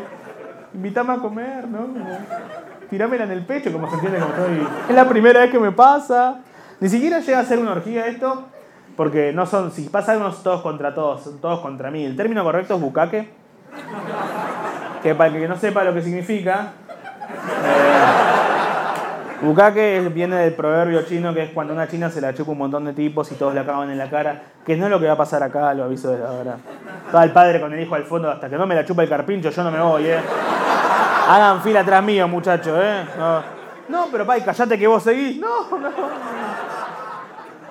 Así que también existen los bucaques inversos, para no, no quiero generalizar, hay los bucaques inversos que son cuando un tipo se la chupa un montón de chicas y todas la acaban, pero pasa casi nunca. Es tan poco usual que se le dice bucaque inverso, pero bueno, he sabido que el porno es así, algo medio machista, y el otro medio también. No, un silencio medio tenso de, uy, ah, Lucas del Caño. No, no, no. Lo digo desde un lugar aliadín, si bien me gustan los juegos de palabras, sí que me encanta el término aliadín, tipo, me divierte los juegos de palabras. Es más, me encantaría que toda la terminología de Disney se adapte a los tiempos de hoy. Que este tipo aliadín, la cenicienta, no, bambisexual, Blancanieve y las siete personas de nacionalidad enana, como todas ahí con su grupito. No lo digo desde un lugar de aliado, lo digo desde un lugar de que vengo a bancar los estereotipos. Hay estereotipos, hay bullying que está bien hecho. Hay, hay lugares. Hay grupos que se lo ganaron. El porno machista sí, está bien ganado. Yo ni siquiera estoy viendo mucho, me siento muy subestimado por el porno que veo. Hace poco vi uno que el título era Colombiana prefiere coger a estudiar. Y era tipo, sí. Obvio, ¿quién no? Tipo, hasta yo en segundo grado prefería que me culen a saber la tabla del 2. ¿no? Y lo hacían, lo hacían, ¿no? Yo estaba ahí y me decían, ¿cuántos dos por...? Colombiana prefiere que... Ya lo sé, como que el título diga, Argentina prefiere tomar deuda a tener economía estable. ¡Vivo ahí! ¿Qué historia me estás tratando de contar? Ya sé cómo termina, como una china y un montón de... Hay estereotipos que están bien ganados. Yo no digo que todos los judíos tenemos la nariz grande, digo que los que no por ahí se la operaron, ¿se entiende? Como... No digo que todos los curas son abusadores, digo que los que no, no se sabe. Porque no se sabe. ¿Cuántas noticias de cura no abusador vieron? No hay, no existen, no se leen. ¿Cuántas noticias de... En el día de ayer un cura rescató a un niño ciego y no le hizo nada? Nunca, no. Lo sacó de un pozo y está todo bien, ¿eh? Nunca. Ahora, en el día de ayer un cura abusó a un niño ciego y le dejó el culo como un pozo. Todos los días. Todo el tiempo. Miren, uno se pregunta, tipo, ¿qué, qué onda? ¿Cómo es esto? Como por ahí nueve de cada diez curas abusan y el décimo recomienda colgate y, y se mata, no sé cómo funciona. A veces pienso que por ahí no es que son los curas abusadores, sino que los que no abusan son curas postas que están ahí por la fe y los que abusan son simplemente pedófilos que terminan trabajando en la iglesia porque son los únicos que se quieren levantar temprano un domingo para dar misa, ¿no? Como que están ahí, piénselo. El domingo cuando vayan a comprar pan, fíjense quién está. A la mañana, vean ahí, ese pedófilo. Si no hay nadie, puede que sean ustedes. Están ahí, estás ahí leándolo tipo, ¿eh? Uy, re era yo, re, re. Con razón me gustaba Topa, eso explica todo, no. No sé, a veces me pregunto qué, los lleva a hacer lo que hacen, como que no los dejan ni, ni coger, no les dejan tener hijos, entonces cogen al hijo de alguien y matan dos pájaros una culiada y. Ya se entendió, ¿no? Ya. Hace tres chistes de pedofilia podría haber parado y estaba bien, ¿no? Hay un cura al fondo tipo, entendí, bueno, bueno, paro, paro, amigo, pará. Sé que es un tema tenso la pedofilia, a mí no es que me da risa, me gusta buscar el lado divertido de cosas que sé que no lo son, pero entiendo que es medio tenso. Vi hace un tiempo que la OMS quiso declarar a la pedofilia como enfermedad, lo cual me parece perfecto porque son unos enfermos. El tema es que puede ser malo, porque si contraproducente, ¿no? Porque si lo declaran enfermedad, puede generar nuevas excusas para faltar al trabajo. ¿O no? Llega el lunes, jefe, hoy no puedo ir. Uy, ¿qué pasó? No, pasa que tengo pedofilia. Ok, ¿tenés certificado? Tengo las fotos. No. No vengas. No, no, no. Yo, inclusive a veces me, estoy muy en contra de todo lo que es la prohibición. No de la pedofilia, eso está bien que esté, que esté prohibido. Se olvida rarísimo el show de repente. ¿Cómo estuvo? No, no, grabó y al principio habló con uno que tenía un arma. eh. Ah, el que lo mató después. Sí, ese, ese, ese, ese. Después le habló una que trabajaba en un pago fácil. eh, el mejor chiste fue el de pago difícil. eh, hizo un chiste de RAE que no entendió nadie y, alguien se fumaba al abuelo y, y hasta iba bien y de repente fue y dijo algo de legalizar la pedofilia. No, eso yo no estoy bien. Nadie podría estar en esa, tipo, imagínense que a mí me da risa pensar en tipo en Alberto tratando de hablar del tema como, "Ey, bueno, olvídense del hambre, hablemos de lo que está pasando de verdad. Los pedófilos existen. Y si hacemos de cuenta que no existen, van a seguir haciendo lo que hacen, pero de manera clandestina. Así que vamos a blanquearlo. Asignación universal de hijos. Si sos pedófilo lo blanqueás, te damos un mayor con cara de menor, ¿sí? Rodrigo Noya, anda. Listo. Ya está.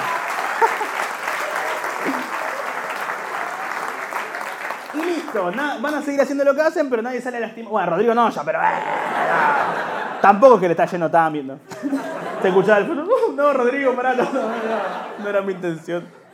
Yo cuando hablo de prohibición me refiero a otra cosa. Yo estoy muy a favor de todo lo que es la, de despenalización de cualquier droga, no solo marihuana, marihuana, cocaína, heroína, showmatch, todo, tipo que todo sea... Que todo, ¿sabe? Porque ¿quién soy yo para juzgarlo? De vuelta, ¿quién soy yo para juzgar los consumos de los demás? A mí me gusta, yo soy gordo, a mí me gusta el chocolate. Y tengo suerte que sea legal. Si fuese ilegal, no sé lo que haría para conseguir un poco de chocolate. Por ahí te voy de vez en cuando abajo de un puente. Ese es mi concepto de comprar droga, ir abajo de un puente. Si un día van por la General Paz y me ven a mí abajo hablando con un linchera, los dos queremos comer, para que sepan. Pero hay gente a la que le gusta tanto algo. ¿Quién soy yo para juzgar a esa persona que por ahí le gusta tanto una sustancia que es capaz de, de hacer cualquier cosa para conseguir? Es capaz de esperar que alguien vaya, la prepare en otro país, la meta en una bolsita, se la meta dentro del culo, cruce la frontera, se lo cuenta en el baño del Teatro Piccadilly, ¿no? Le da el, contenido del, culo, lo saca, le da la bolsita, saca el, producto de la bolsita, lo pone encima de la tabla del inodoro, aspira y sale el grito de ¿Pero qué tienen las vacunas? ¿Quién soy yo para juzgarlo? Cada uno con su manera de pensar, ¿no? Que sea legal, que lo vendan en los kioscos, ya fue. Sé que puede ser raro porque por ahí va un nenito y dice, disculpe señor, ¿me da un paquete de figus de Dragon Ball y una bolsa de cocaína? Uy, ¿aumentaron las figus? No. Pero que se les enseñe, que aprendan con qué con la ESI, educación sobre sustancias ilegales. Y no desde secundarias, desde jardín, desde chiquitos, que sepan el mundo que los rodea. Hay que pensar el nombre de las materias, porque puede ser raro, ¿no? Va un chico y dice, ¿qué estás estudiando, eh, Joaquín? No, hoy mañana tengo parcial de por qué el tío va tanto al baño 3. No. tengo TP de fafafa, entonces no, tengo que... Hay que ir un día y un día, tipo un día que vean Pepa, otro día ven Pepa, un poco y un poco. Va el padre más retrógrados que van a estar muy en contra y van a decir, no, con mis hijos no te metas, anfetaminas. ¿Sí? Vamos a ver la historia de Walter White, que se cuenta en Breaking Bad. Es un profesor de química que tiene cáncer y como no le alcanza el sueldo para pagarse el tratamiento, se dedica a, vender metanfetamina por todo el territorio. Eso debido a la precarización laboral. Se pone medio absurda la serie de repente, ¿no? Van al día siguiente a marchar todos ahí al Congreso, tipo, unidad de los trabajos, paritaria, paritaria, ¿no? Caen al día siguiente sin dormir, tipo, ¿qué hay hoy? Prueba de matemática, ¿qué? ¿Cuántos dos por...? Porque era paraguayo, entonces. Así que yo no digo que todos los rugbyers sean malos. Digo que los que no, no se sabe, no. ¿Cuántas noticias de rugbyer no malos leyeron? No hay, no existen, no, no se ve. Noticias de un rugbyer que no haya abusado, golpeado a un grupo o salido segundo. No hay, no, no se ve. A mí me gusta porque vieron que una vez por semana aproximadamente hay un odio generalizado del país hacia los rugbyers. Están todos tipo, son todos asesinos y chetos y violadores. Y nunca falta el rugbyer que sale a comentar tipo, ey, ey, ey, no todos somos chetos. Dices, hermano, ¿quién te asesora? Ey, ey, seré asesino pero de clase media. Respete mi estatus social, por favor. Una vez había visto que habían escrachado uno y habían puesto este tipo es machista, misógino y violador.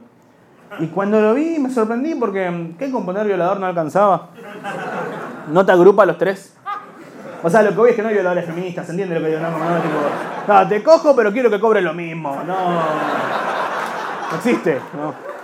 Una vez cuando hice este chiste una vez, después de un show, una chica me escribió por privado y me dijo, me gustó el show, salvo una parte. La de la pedofilia, ¿no? No, no, esa está bien, está. No, no, no. Ok. La, del- la caca en el pecho, no, soy la que le gusta. Digo, no, no sé. ¿Pero qué parte? No, esa parte es la que decís de que no hay violadores feministas. Porque le digo, ¿qué, qué, ¿qué pasa con eso? No, porque hay chabones que, que son feministas pero igual la usan. Digo, ¿por ahí no era feminista? No. Si ladraba pero tenía bigotes y era un gato, por ahí siempre fue un gato, ¿no? No sé. Machista, misógino y violador. Me lo puse a analizar mucho por qué decía las tres. Es por. Lo, llegué a la conclusión es por la regla de tres. ¿Saben lo que es la regla de tres en la comedia? ¿Alguien dijo, ¿alguien dijo sí por decir o.? Vos- La de que te miras las tres cosas y la tercera es la más fuerte. Exacto. Pelotudo de mierda, no. Yo te tengo que decir dos bardeadas más. Pelotudo, estúpido y. Y trabajas en un pago fácil. No, no. No, ah, bueno. La regla de tres, le voy a explicar para que, para que no sepa. Hay una cosa en la, en la comedia que se llama estructura. ¿Qué es la estructura? Es cómo está armado un chiste. Cuando yo hice el curso de stand-up allá por el 2013, te explica la estructura de cómo está armado un chiste. Vos tenés la premisa y el remate. ¿Qué es la premisa? La premisa es en donde la gente das la mínima información necesaria para que se entienda de qué vas a estar hablando. Por ejemplo, todo lo que acabo de decir es la premisa. ¿sí? Después está el remate. El remate es donde la gente se ríe. Acaban de aprender algo nuevo. Por ahí hay uno que está tipo, no, era así. Yo toda mi vida pensé que era al revés. A mí me decían mamá, mamá, y yo ya me reía. No. Toc, toc. Así que ayer pasé por tu casa. ¡Ah! Hay diferentes tipos de remates, y fue una lista grande de tipos de remates. Por ejemplo, está remates por comparación, como eh, están en parejas como el sexo anal, está bueno hasta que te cagan. Unos que son tipo cambio de eje. El otro día, eh, por fin mi abuela está en las redes, un barco pesquero encontró su cadáver en la costa. Eh, hay, hay otros que son tipo juegos de palabra, como tengo un amigo al que le calentaba a su profesor de catequesis, era su fe teacher. Hay, hay muchos tipos de remates. Dentro de, dentro de todos esos tipos de remates está la regla de tres. ¿Qué dice? ¿Qué evoca la regla de tres? Lo que dice es que cuando vos haces un chiste, puedes poner una- un remate de ejemplo y está bien. Puedes poner tres remates de ejemplo y está mucho mejor. Pero si pones dos, falta algo. Es o uno o tres. Dos no, porque genera una molestia a nivel auditiva, como que la gente que escucha solo dos está como, ay, siento que me falta algo. Es un abrazo de tu padre, pero más allá de eso es o una o tres. Sí, como tres es el número mágico, a nivel auditivo suena bien. Machista, misógino, violador. Agarren cualquier sitcom yankee, regla de tres. Alguien va, dice algo, el otro le contesta, el otro le contesta, risas. Me quiero matar. ¿Por qué? ¿Por qué no? Bueno, por eso molestó tanto lo de las Torres Gemelas. Faltaba más. Si hubieran sido las Torres Trillizas, ¡ja! No. Se quedaron cortos, ¿no? Y por eso este show se llama Atropelló, mató y huyó.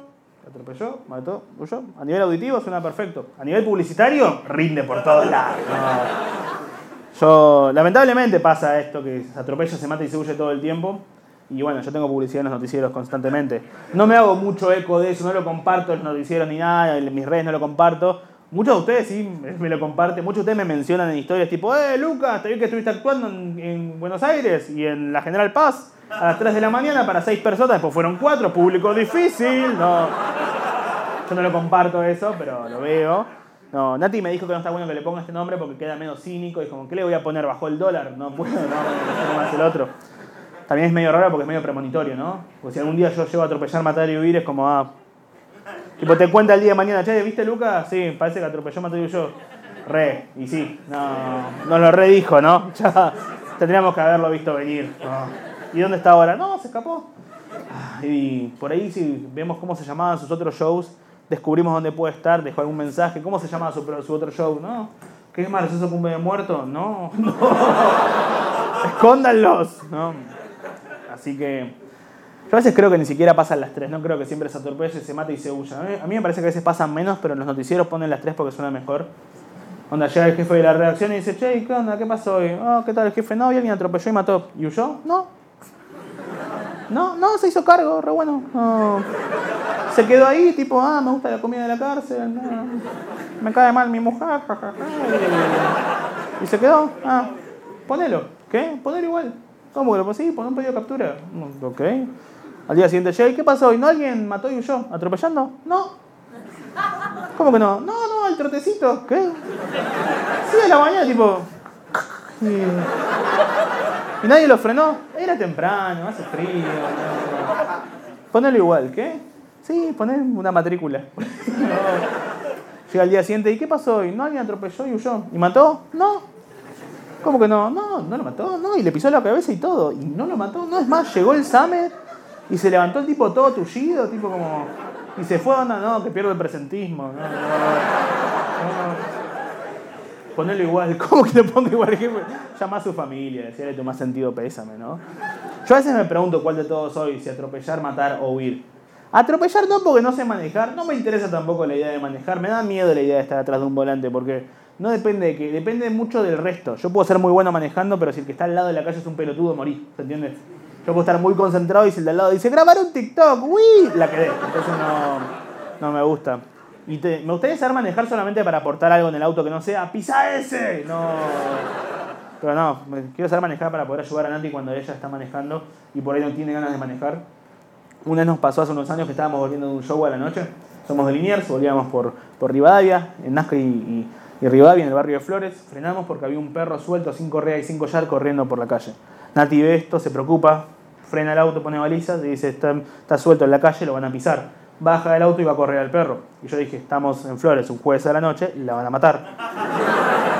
Entonces bajo del auto a ver cómo va. Y así como fue corriendo, volvió corriendo porque el perro la empezó a perseguir. Se subió al auto y arrancamos.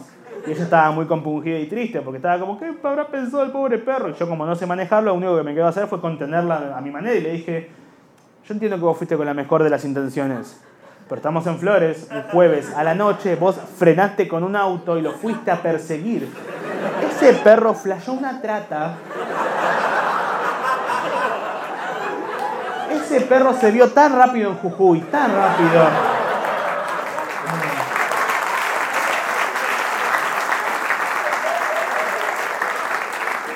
Ese perro llegó a su casa y puso en Facebook, amigos, tengan cuidado.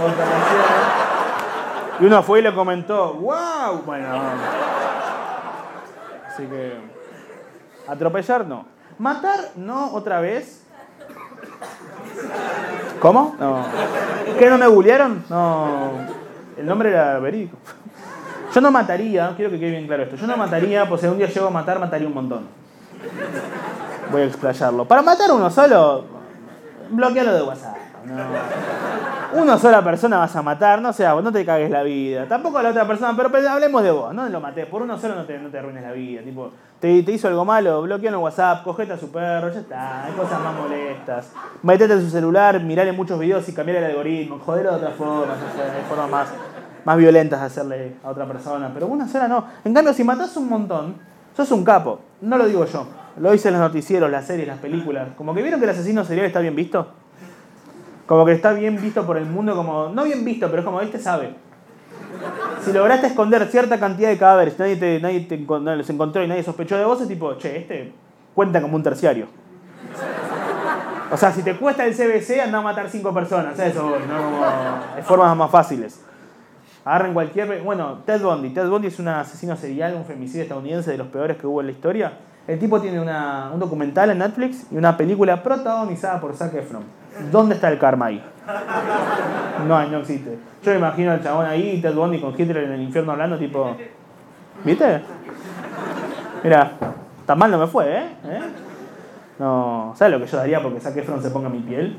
Los mato a todos ustedes, chicos. No. Ni siquiera porque me interprete, ¿eh? simplemente porque se me ponga acá atrás y me cante Sorry, fly. No queda, es más, cerrar la puerta. No. ¿Qué piensan? ¿Que lo hice en un sótano? Por... ¿Cómo dijo? ¿No? ¿Salidas de emergencia no hay? No. La salida de emergencia es. La muerte. Igual si yo fuese asesino mataría gente con un eslogan, tipo bien. Tipo, mataría gente a la salida de los colectivos, sería el Ted Bundy. Así que quiero ser un asesino serial, pero bien, tipo pop. Quiero ser un- como la Britney Spears de la matanza. ¿Se entiende? Como quiero matar y quiero como que mi primer matanza sea como mi Hit Me Baby One More Time y mi segunda matanza sea mi Umi Oops, ahí de end. Ah, ¿no? Ya después el que se pasó de matanza, que bueno, Hitler, que él tiene como el récord de disco de oro, ¿no? tiene muchos temazos y a mí me gusta pensar en Hitler defendiéndose de las cancelaciones, ¿no? Tipo que la gente lo cancela en las redes y él tipo, ay, era otra época, ¿no? Tipo, todos matábamos judíos antes, ¿por qué se la arran conmigo nada más? ¿Qué? Nada. ¿Y Mussolini qué onda? ¿Franco tiene coronita? ¿Qué está pasando acá? Eh? ¿Qué es el bigote? ¿Bigotefóbicos? ¿Eh? Inclusive quiero, quiero reivindicar un poquito lo que es el... No sé si humor políticamente incorrecto, llámenlo como quiero, humor negro, lo que sea. Ah, para mí hay muchos tipos de personas, quiero hablar de dos concretamente. Y voy a agregar uno capaz quedándose en la esquina para que sean tres y, no, y nadie espere que un padre lo venga a abrazar, ¿sí? Esta persona está acá, esta está acá. Esta es la que dice, matemos un chino. Esta es la que se ríe. La que dice matemos un chino, por ahí lo cree de verdad.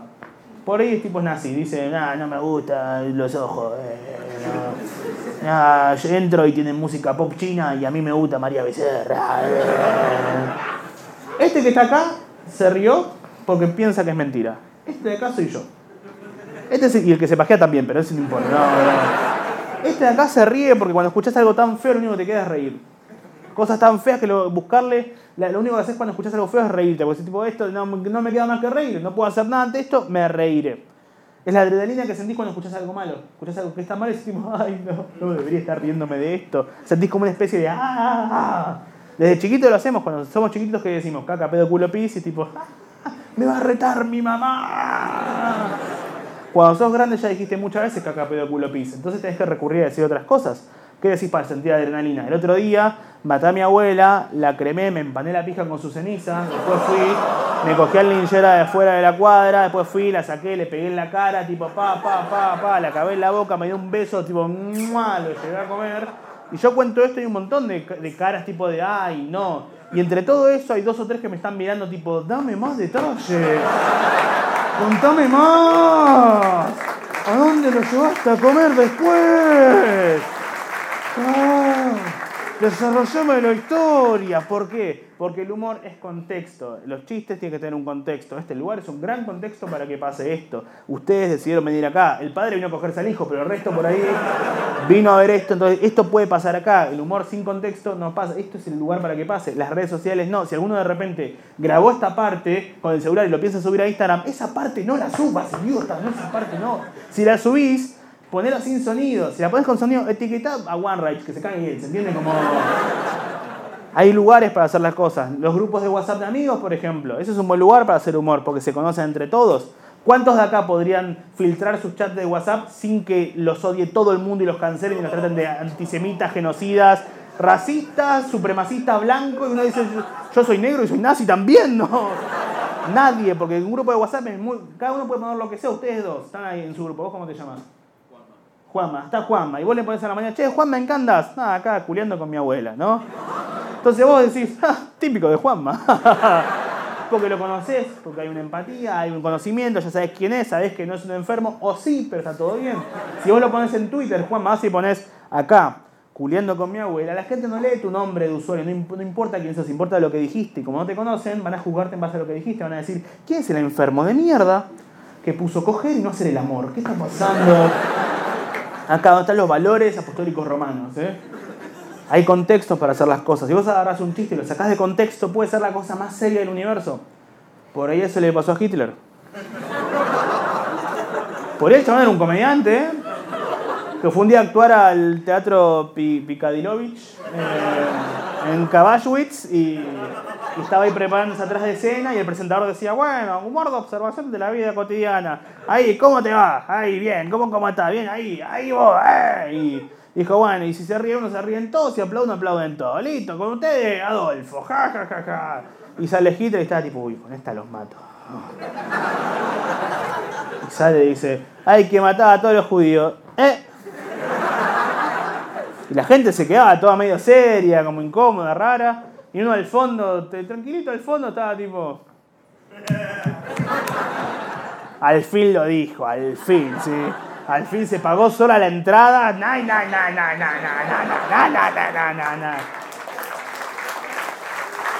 Y estaba el resto, todo el resto, todo el resto eran judíos y estaban tipo, somos judíos pero también obedientes, la concha de mi hermana, loco. Y el resto de lo que pasó, historia, películas, ya saben cómo terminó. Pasa que no se entendió que era un chiste.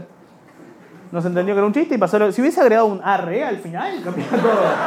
Hay que matar todos los judíos, arre. La gente por ahí, un par se reían, otro lo cancelaban y listo. Pero no se entendió y el resto dijo sí, re, y pasó lo que pasó.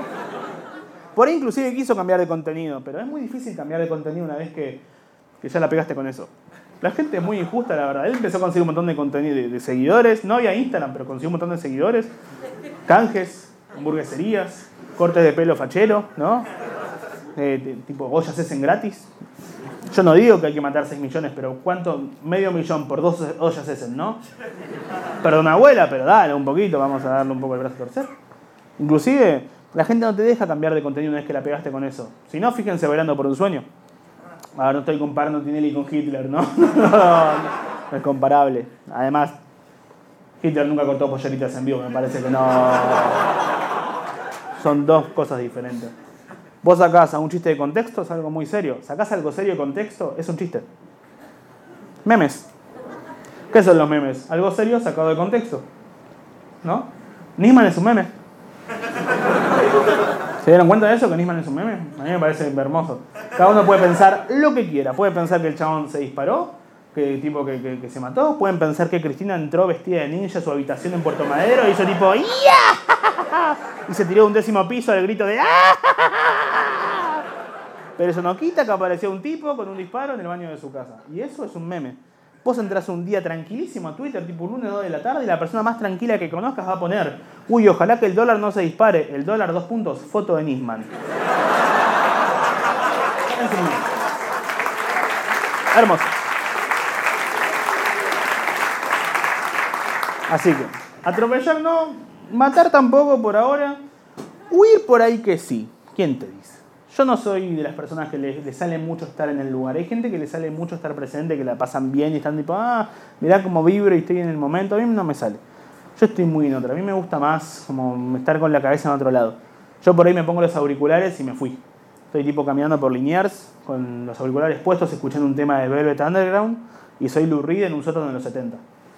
Por ahí un tiroteo enfrente, soy Lou en un sótano de los 70. sí. Me rozo una bala, ¡fuck! ¡Qué fuerte los bajos! No, soy, soy en un sótano de los 70. Estoy en casa jugando un videojuego, soy Goku. Se prendió fuego la casa, soy Goku con calor. Estoy viendo una serie, termino de ver la serie, eh, un capítulo de verga en una serie de Netflix, y cuando termina, alguien le dice, ¿te cuento algo o qué? Ah, Sara, siguiente capítulo. Ah, tengo que saber qué va a pasar. Busco teorías sobre lo que va a pasar el siguiente capítulo. No me siento a pensar qué me acaba de pasar con lo que acabo de ver, no siento a procesar lo que me acaba de pasar, cómo estoy, qué me generó, si me gustó, si no me gustó, quiero ver más, necesito ver más, necesito tener la cabeza ocupada. Así que veo teorías, qué va a pasar en el siguiente capítulo. Me veo el capítulo de teorías, termino de ver ese capítulo, ese video me aparece sugerencia. ¿Querés ver mil datos sobre las rocas? Obvio que quiero. Metémelo por el orto los mil sobre las rocas, quiero verlos ya. Termino de ver el video, me aparece sugerencia. ¿Querés ver mil, un dato sobre las rocas? Me falta uno, así que sí, dámelo. Tengo que ver cuál me falta. No es que yo eventualmente me voy a dormir. Mi cabeza en un momento dice, che, Neddy, me apago. ¿Qué? La quedé.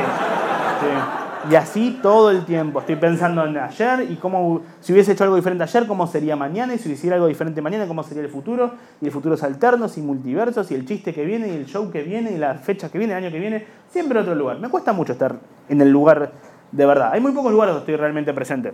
Eh, uno, por más Cris Morena que suene, es este. Como que actuando en vivo me siento vivo. Oh, como ninja, no, como. Fue una cuestión de que acá no puedo estar en otro. Hay gente que a veces me dice, che, ¿cuánto dura el show? ¿A qué hora arranca? ¿A hora termina específicamente? Porque después me tengo que ir a tomar merca, el culo un enano en la brecha, por favor, avísame que estoy ocupado. Yo no puedo pensar a que no sé a qué empieza, no sé a qué hora termina. Yo sé los chistes que voy a decir, pero sé que hay gente acá que por ahí, si la interacción pasa algo diferente, si de repente el que está en la primera fila decide pegarme un tiro, cambia todo, ¿no? Si el que está con lo del porro dice, ah, ahí entendí lo del abuelo. Pueden pasar cosas diferentes en cada show, entonces cada show es una experiencia única. Yo tengo la cabeza puesta acá, tengo un montón de, de vistas de lo que está pasando acá. Son un montón de vocecitas que tengo adentro que me mantienen acá. Que ustedes dirán, ah, esquizofrenia, re, sí, no. Es otra cosa, es algo diferente. Son como diferentes cosas que tengo en mi cabeza que están viendo lo que está pasando acá y me van diciendo lo que va pasando. Por ejemplo, esta es la voz principal, que es la que se está hablando, que es, hola, ¿qué tal? Yo soy la voz, tan, tan, tan, tan, ¿no? Después tengo otra acá atrás, hay como una reunión de consorcio medio, medio rara y medio molesta, que está tipo, che, bueno, una que es la que me pasa los chistes, tipo, ahora viene Hitler, ¿no?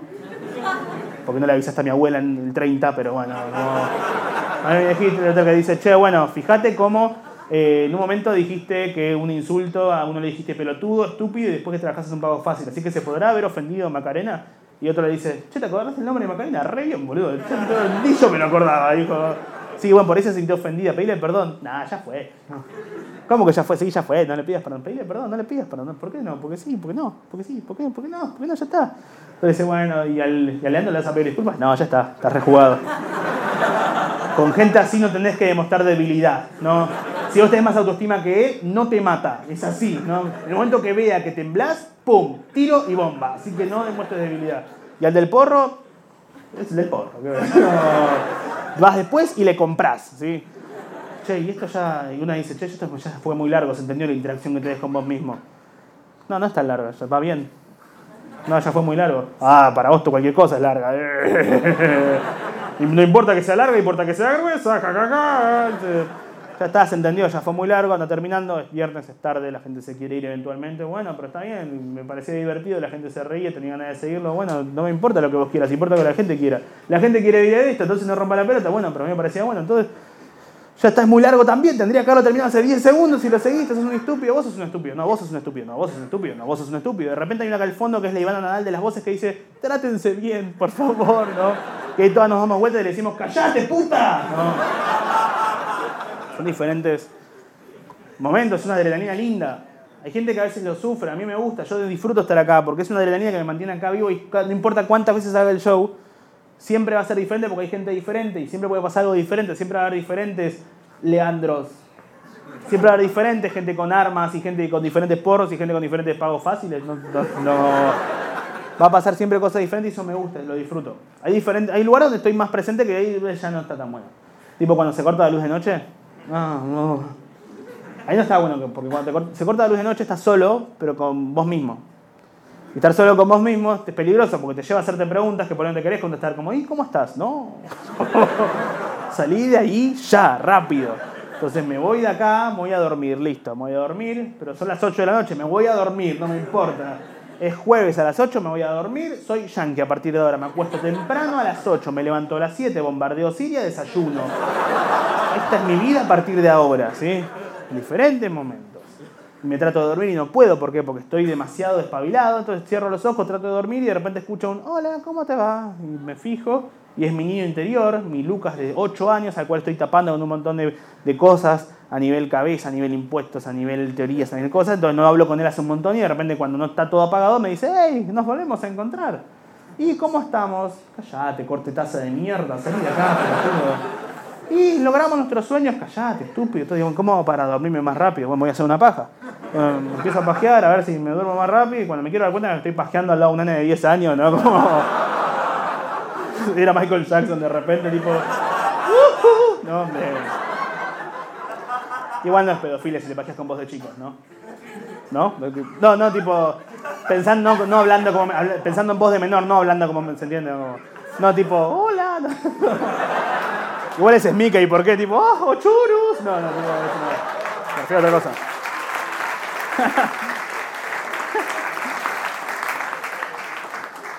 ¿Ustedes piensan que Michael Jackson es inocente o culpable? Culpa- Culpable, inocente, hay uno ahí tipo, a mí no me hizo nada. No, A mí me gusta porque siempre que hago un chiste, hay gente que piensa que es súper culpable, otros que piensan que es súper inocente. Vive lejos, está muerto, yo hago chistes, ya fue, pero... Me gusta porque yo, hay un chiste que hago todos los años que lo voy actualizando, todos los años, es más, dentro de poquito se cumple una, nueva actualización, la última fue la siguiente.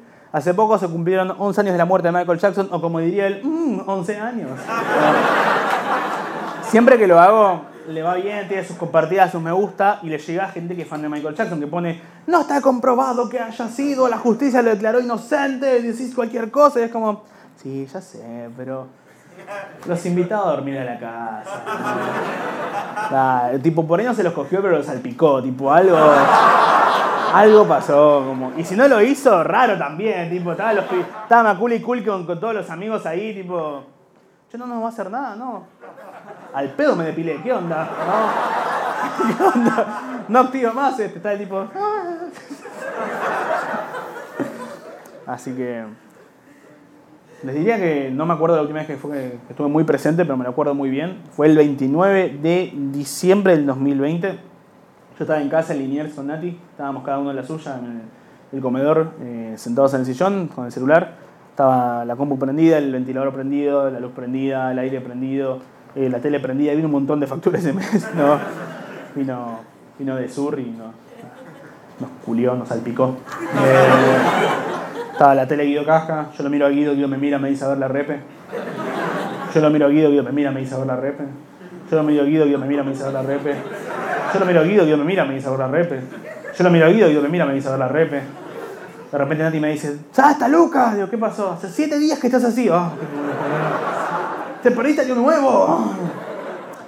Estoy sentado ahí, cada uno con su celu. Y hay un tipo, yo te- hace mucho tiempo que estoy con Nati, tengo un tipo de relación que necesito explicar lo siguiente. Sabemos lo que le pasa al otro aunque no estemos hablando, ¿se entiende? Tipo, con ver al otro sabemos lo que le puede estar pasando. Por ejemplo, ella me ve sentada con cara de nada y me dice, estás pensando un chiste, ¿no? Puede ser. Y es mejor que no me lo cuentes todavía porque no está terminado, ¿no? Porque si me lo contás ahora no me voy a reír, no porque no te ame no porque no me parezcas gracioso, sino porque me contaste un chiste sin remate y si no tiene remate no me voy a reír y te vas a poner mal vos porque no me reí de un chiste que tiene, está bien que no me ría porque no tiene remate. Exacto. Ok, bueno, cuando estés me lo contás. Y se da vuelta y le digo, igual te lo voy contando y no se ríe, yo me pongo mal. ¿no? O por ahí la veo a ella con cara de culo y le digo, ¿puede ser que tengas hambre? Se puede ser. Y puede ser que mejor que no te hable, porque si te hablo ahora me vas a tratar mal porque tenés hambre y porque estás enojada con el hambre. Va, con, con, su hambre, ¿no? Como re, re exagerada, tipo. ¿Estás bien? ¡Ay, África! No, como, ¿por qué? Ah, ¿por qué sigo tan lejos? No, ¡ah, Chaco! No. ¡La puerta de casa! No, va. Y es mejor que no te hables, que no te dé algo de comer. Puede ser. Ok. Te cuento un chiste y no tiene remate y no. Todo triste. ¿Por qué les cuento esto? Para que tenga sentido por qué ese 29 de diciembre, de la nada, estando los dos sentados, yo bajo el celular y le digo, che, escúchame, ¿a vos no te tiene que venir? Dice, sí, hace como dos semanas. Yo me quedo mirando. Se da cuenta y me dice, ¿tenés miedo, putito? Y no, no, no. Un poquito. Pues tranqui, ya me hice dos pruebas y dieron negativo. Sus pruebas. Tenía mi, mi grupo de mi consorcio atrás. Se reúnen, me acerca una carta la voz principal, la abre y le dice, ¿yo viste que hice un curso de stand-up? Eh, me estás debiendo una prueba más. La tercera es la vencida, Negri. Y me mira y me dice, ¿estás triste? ¿No? Un poquito. Dice, bueno, mirá, si querés me hago una prueba más, pero anda vos a, comprarla a Farmacity. Y digo, bueno, está bien. Entonces me levanto para ir a comprar y me empiezo a chocar contra un montón de cosas porque como que se había apagado la luz. O sea, estaba prendida, pero a mí me costaba bastante ver lo que había alrededor. Y me empiezo a chocar, agarro un poco de plata y me estoy por ir. Y me dice, che, pará, ya que salís, ¿no compras una pizza? Digo, ¿por? Porque quiero comer pizza, ¿tenés un antojo? Dice, escuchame, si querés pizza, si están embarazados, tenés un feto muerto ahí de que te conozco. Ah, ¿Cómo están las hormonas? No. Me voy, me pongo los auriculares, camino por el barrio, estaba la luz cortada. O sea, veía, había luz, pero yo no veía nada. Y me pongo los auriculares y la música andaba, pero no se escuchaba. Como yo estaba, tipo, era tipo, quiero ser Lou Reed y, y era Lucas y había un tiroteo y estaba que me roce esa bala y quiero sentir el bajo en la frente, que se me siente un enano en la cara. No, eso no era, pero no importa. no. Llego a Pharmacity, encuentro la góndola de pruebas de embarazo. Había tres pruebas de embarazo diferentes con precios diferentes. Me molestó mucho porque yo no soy una persona marquera, me da lo mismo la marca de lo que me venda. Yo te consumo en cualquier cosa, de cualquier mierda, pero no puede haber una prueba de embarazo con diferentes calidades. Porque se supone que te tienen que decir todas lo mismo, no puede haber una mejor y una peor, ¿no? Como la más cara que te dice sí o no, la más barata te dice puede ser, pa. Una cosa te que marcar, ¿y salió? Ah, no. Y Saran, dale, no. To be continue. No. Igual compré la más barata porque tengo la nariz grande. Me acerco a la caja, le pago a la cajera, me voy. No me dio un abrazo, nada. Yo esperaba, tenía una especie de estrés pretraumático, también conocido como ansiedad, y esperaba una especie de abrazo, de algo, de, bueno, ya van a venir tiempos mejores, alguna frasecita, pero nada.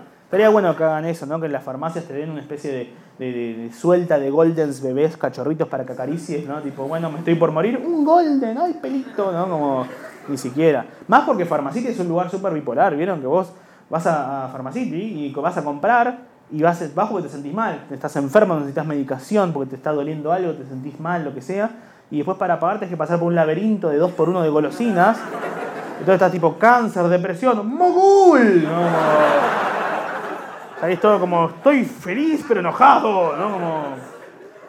Pero no había Goldens ese día, salí, fui caminando para casa tranquilo, en la mitad del camino paro en Pizzería Ugis, ¿no? a comprar una promo de pizzas que había ese día. Promo tres pizzas de mozzarella por 500. Ni siquiera eso era muy glamoroso que digamos, ¿no? Yo me imaginaba en el futuro a mi, a mi hijo o mi hija o, o mi hijito, mi hijo, no sé, no sé cómo se le en el futuro, voy a ser facho igual para esa altura, ¿no? Ya lo debo ser ahora, imagínate del futuro. No, no sé cómo funciona el tema del fascismo, como que puede ser muy progre y eventualmente aparece. Estás tipo, no, derechos, derechos, chiques, no fueron 30.000 y te lo tiraste como... Estoy a favor de que todos se puedan casar negros. Y voy a estar ahí con mi hijititus y le voy a decir, y me va a mirar y me va a decir, cuando te enteraste que ibas a ser padre, ¿fuiste a comer en un restaurante lujoso? No. Fui una, compré una promo de pizza de mozzarella ahí una, que estaba 3 por 500 y el queso de la pizza estaba hecho con la leche del bachero y una rata que pasaba por ahí. Llego a casa, le doy a Nati la prueba de embarazo, se está por ir al baño y cuando antes de irse se acerca, me viene y me dice, hey, tranqui, no sentiste. ¿No? Me abraza y se va.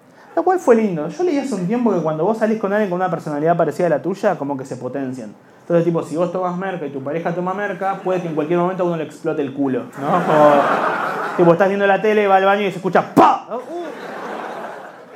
murió un caniche, ¿no? Entonces, yo no tomo merca, pero soy muy ansioso. Nati no toma merca, pero es más tipo como, ay, soy de Pisces. Entonces como que nos, nos equilibramos bastante. Yo a veces estoy tipo, uy, mirá, me voy a tirar ahí, que no es abajo de ese puente, y ella tipo, vení para acá, boludo. Ya está. Entonces se va al baño, yo me voy a sentar en la esquina de la cama a esperar a que salga con, los resultados. Y empiezo a pasar por las diferentes etapas del duelo, ¿no? Que sé que suena raro porque el duelo suele ser ante, ante la muerte, pero acá era un duelo ante la vida. Ante, no ante la vida, tipo del- en su vientre, tipo el fetito. No, no, no. no. Yo ti- tipo pro aborto legal, seguro, gratuito, retroactivo, obligatorio de ser posible.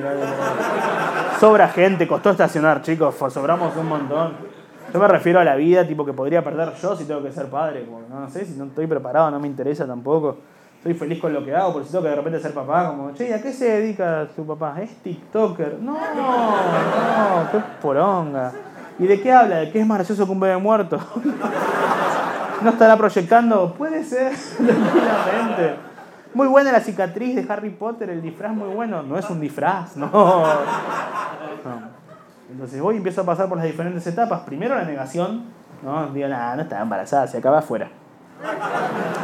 Ya sé que no funciona así, pero no tuve ese en la escuela. Chupé pija matemática, eso es lo que yo aprendí en la escuela. Después la segunda etapa, ¿no? La, ira, estaba enojado conmigo mismo, tipo, ¿qué me costaba hacer la vasectomía? Tipo, ya soy judío, un corte más no costaba nada, estaba ahí a la altura del bisturí, ¿no? La etapa 3, la negociación, y bueno, en el caso de que esté embarazada, le ofrezco que se aborta, con la plata con la que criaríamos al pibito, hacemos un viaje a Tigre.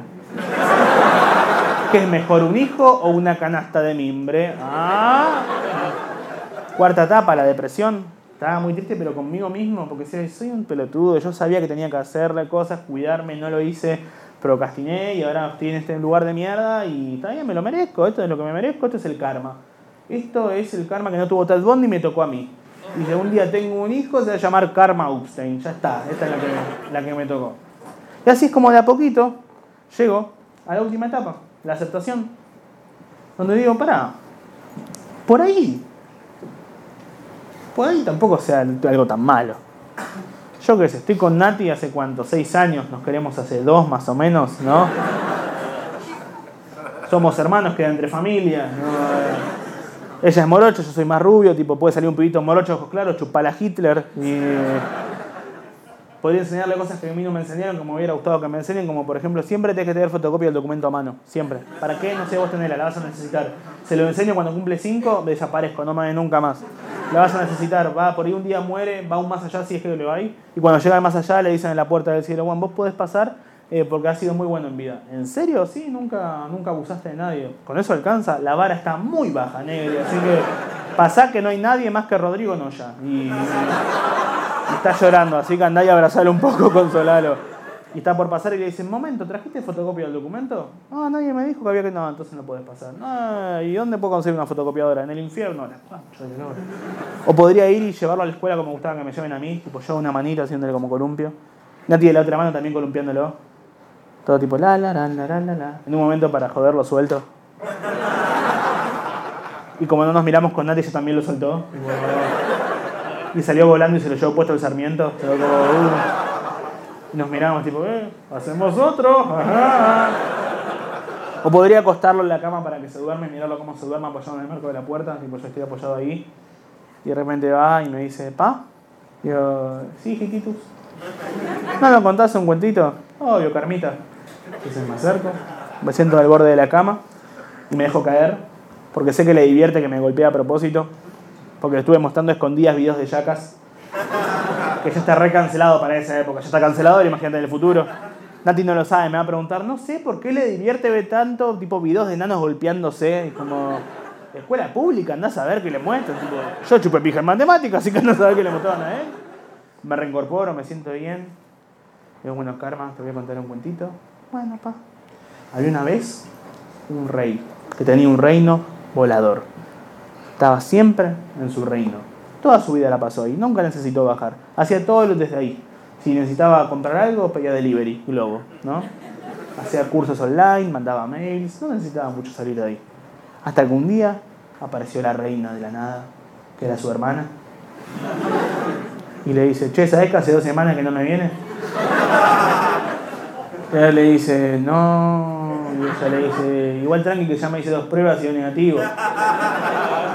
Entonces le dice, uy, estoy haciendo un curso de stand-up y me estás debiendo una más. Dice, ¿qué pasa? ¿Tenés miedo, putito? Sí, ¿tatiste? Poquito. Bueno, si querés, me hago una prueba más para andar a comprar la porque yo ya fui y no tengo ganas de ir hasta el pueblo. Bueno, está bien. Entonces, por primera vez en un montón de tiempo, el rey baja a la superficie y se dirige en su carruaje hacia la ciudad Farma. En su trayecto a la ciudad Farma, llega y ¿sabes qué encuentra dentro de la puerta de la ciudad? ¿Qué encuentra, pa?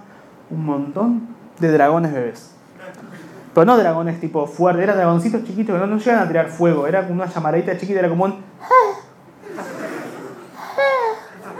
Había uno más otaku que tiraba un... de la nada, ¿no? Y entre todos esos dragones, ¿sabes qué había? Una cigüeña. Una cigüeña que sentí, que el rey se sentía como atraída hacia ella. Y la cigüeña tenía una luz brillante en el pecho. Y el, el rey se sentía como muy atraído.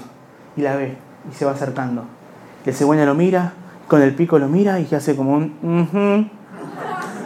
Y se miran fijamente. Y la cigüeña está por decir algo. ¿Y sabes qué le dice? ¿Qué le dice, pa? Y ahí es cuando desde la puerta del baño Nati va y grita, ¡Negativo! Y el rey mira a la cigüeña. Y yo, y yo miro al karma. Y el karma me mira a mí y me dice, no me siento bien, señor Upstein.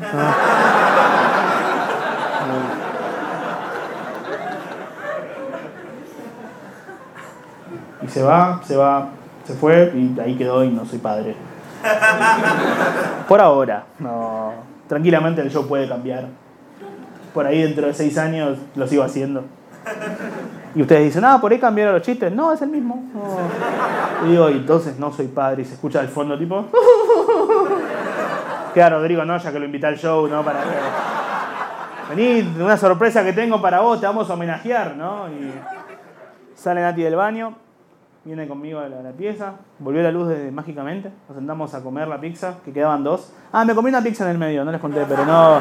A nivel arco dramático no le sumaba la historia y era como, bueno, estaba bajón, era tipo, bueno, si no está embarazada estoy festejando y si lo está, bueno, por lo menos comí pizza, ¿no? Era más barato eso que adoptar un golden y tampoco daba que vaya uy y se le diga al bachero, ¿te puedo acariciar la rata? No, no, entonces nos ponemos a comer la pizza los dos, mirando la tele, estaba Guido, Guido me mira, me dice a ver la repe. Lo miro a Guido, Guido me mira, me dice a ver la repe. Lo miro a Guido, Nati le pone una cintita en la boca a Guido, salgo del trance, otros siete días pasaron. ¿no? Nos sentamos, empezamos a comer la pizza. En un momento me llega un mensaje de Fede, que es el, productor, y me dice, che, escúchame, ¿tenés ganas de hacer el show por diferentes lugares? Digo, ¿qué show? No sé, ¿no tenés algún show para hacer? Creo que sí. Pero no, no, creo, no. ¿Tenés algo para contar? No sé, ¿tengo algo para contar? Pues la miro Nati. No lo miro a Guido por las dudas. Miro la porción de pizza. La miro a Nati. Abro rápido la porción de pizza porque era la última. Y yo, tengo algo para contar. Entonces le conté, dale, sí, tengo algo para contar. Me dice, bueno, dale, te voy a empezar a arreglar shows y bueno, vamos a ir hablando para, para que lo hagas. Dale, genial. Dejo el teléfono, Nati me mira, se da cuenta y me dice, ¿quién te mandó foto del culo? No, para no, era, era Fede, era Fede. A ver su culo, basta, nadie me mandó foto del culo. Ah, bueno, bueno. ¿Y qué onda? ¿Qué quería? No, nada, voy a empezar a hacerlo el show por diferentes lugares. Lo estuvimos arreglando, así que voy a empezar a hacerlo. Eh, diferentes provincias, esto, lo otro. Me dijo, ah, bueno, ¿y ya sabes de qué vas a hablar? No, todavía no. No, no, todavía no. Bueno, eh, igual calculo que te vas a ir a escribir ahora, porque siempre estás pensando en el siguiente chiste, en el siguiente momento en el show, así que calculo que vas a ir a escribirlo, ¿no?